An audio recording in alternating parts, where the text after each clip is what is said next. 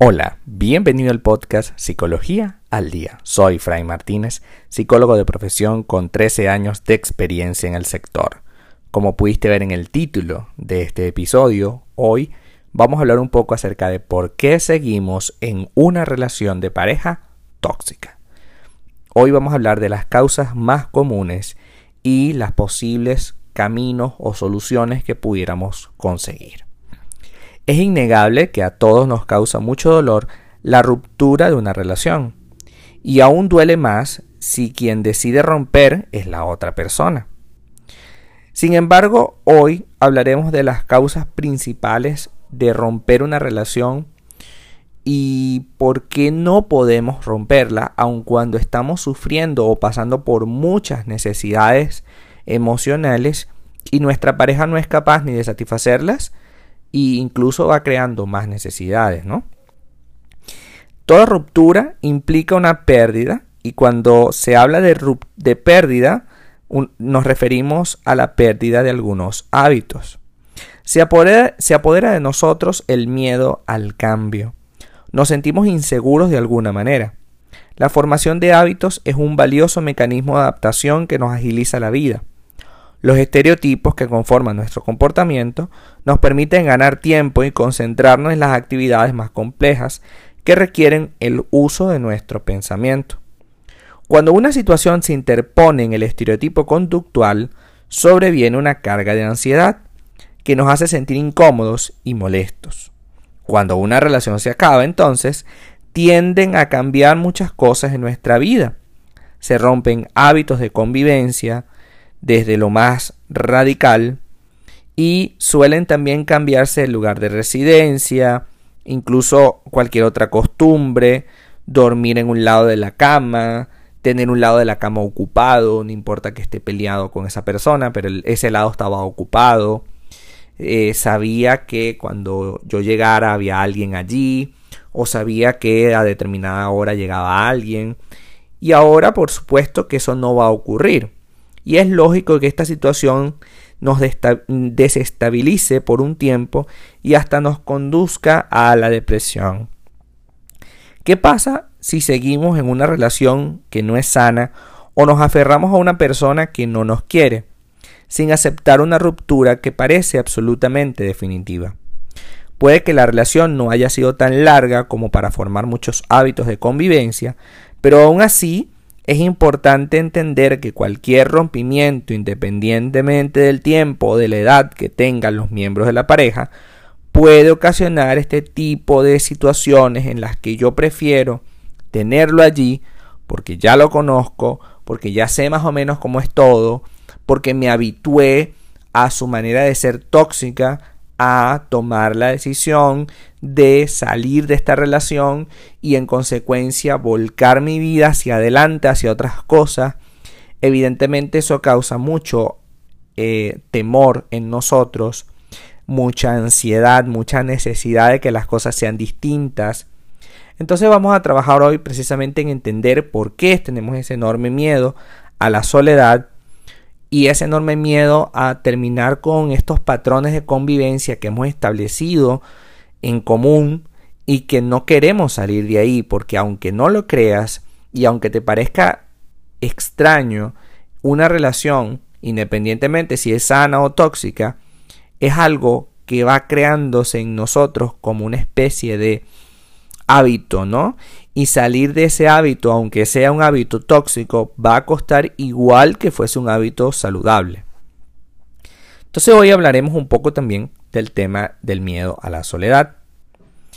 Eh, cuando nuestra pareja nos propone terminar, por ejemplo, nos asalta el miedo a la soledad, a no tener quien nos proteja, a perder lo que nos, entre comillas, pertenece. Estas son necesidades básicas o primarias que surgen poco tiempo después del nacimiento y que constituyen la base de donde se asienta la autoconciencia del niño. Son necesidades de seguridad o protección y afiliación o aceptación social. Es decir, que pertenece a un grupo, a una situación, a una manera de vivir.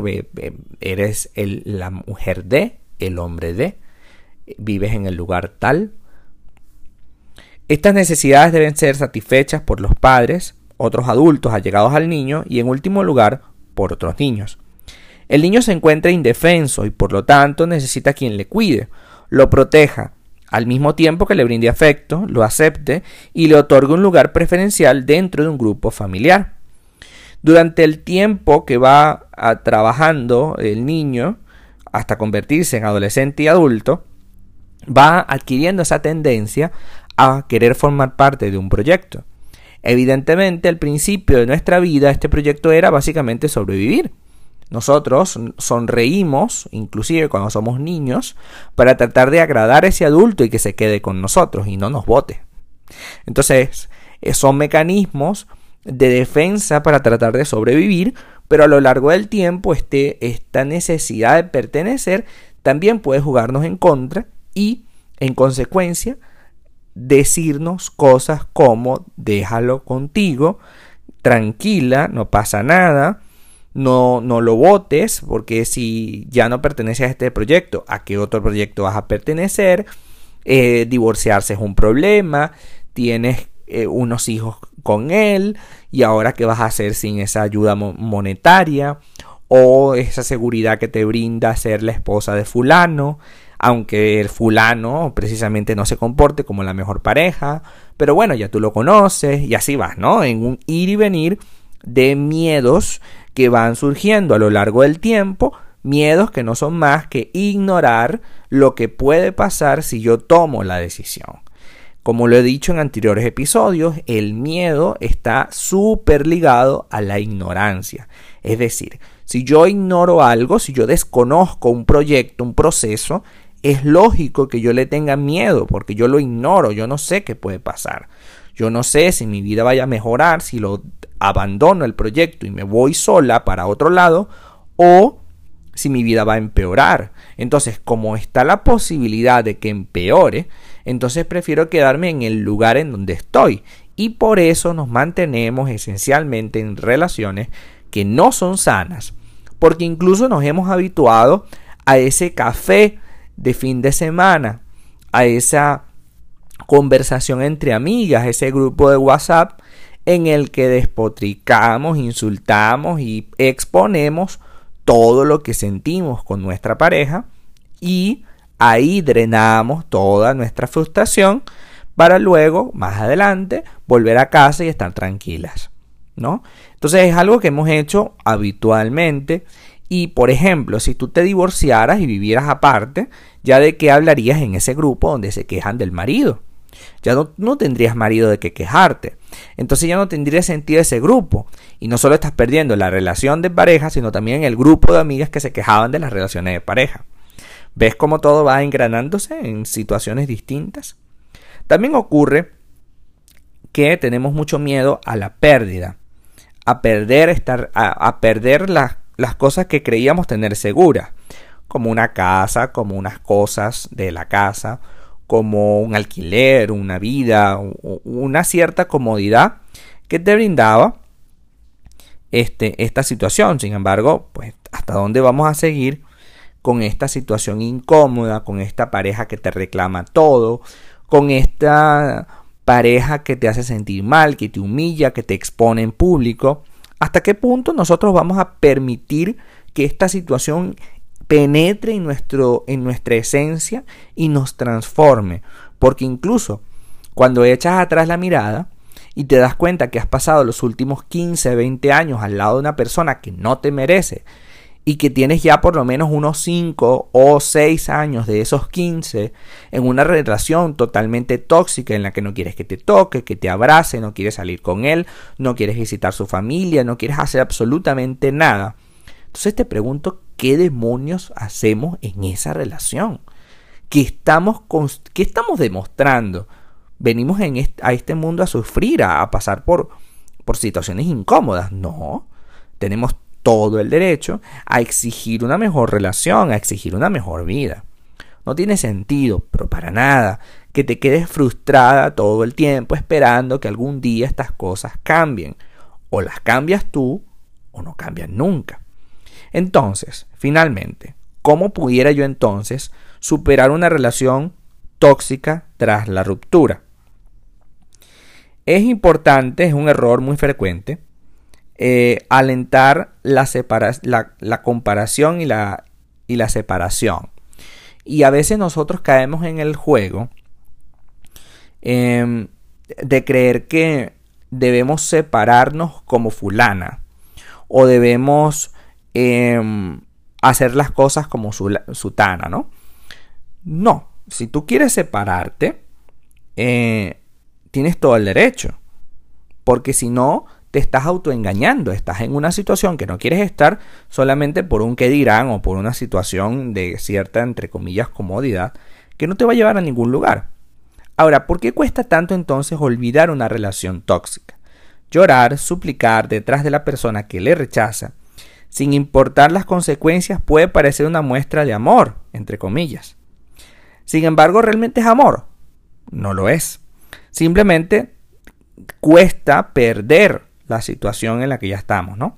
El ego se resiste al rechazo. Es una manera de mantenerse obsesionado consigo mismo. El ciclo puede repetirse una y otra vez y no es que esa persona le haya roto el corazón porque usted le ama demasiado. Es que se ha sentido eh, un perdedor, ha sentido que esto que habías construido se está perdiendo y se está acabando finalmente y te das cuenta de la verdad. Entonces por eso las personas se resisten a olvidar una relación tóxica porque en ella han fundamentado muchas cosas, como te dije anteriormente. No solamente tienes la relación que te da, entre comillas, una cierta sensación de seguridad y de pertenecer a algo. Malo, pero perteneces. También está que puedes quejarte con tus amigas y tener ese grupo de amigas que se quejan de los maridos. Y ahora no pertenecerías a ese grupo tampoco, porque te vas a ir de la relación. Entonces ahora hay que buscar el grupo de mujeres solteras, divorciadas, que se quejan de los maridos que tuvieron. y al final, ¿qué sentido tiene vivir así? Pero bueno, hay personas que lo hacen. Y el grandioso problema es eso, la incertidumbre, el qué va a pasar después de que esto ocurra, después que yo me dé la oportunidad de salir de ahí. Entonces vamos a trabajar en entender que una relación tóxica es algo tremendamente duro y tenemos que hacer todo lo que tengamos en nuestra mano para salir de allí. No podemos bajo ninguna circunstancia estar atados a, a, personas o a situaciones que nos hacen daño por el simple hecho de no saber qué va a pasar.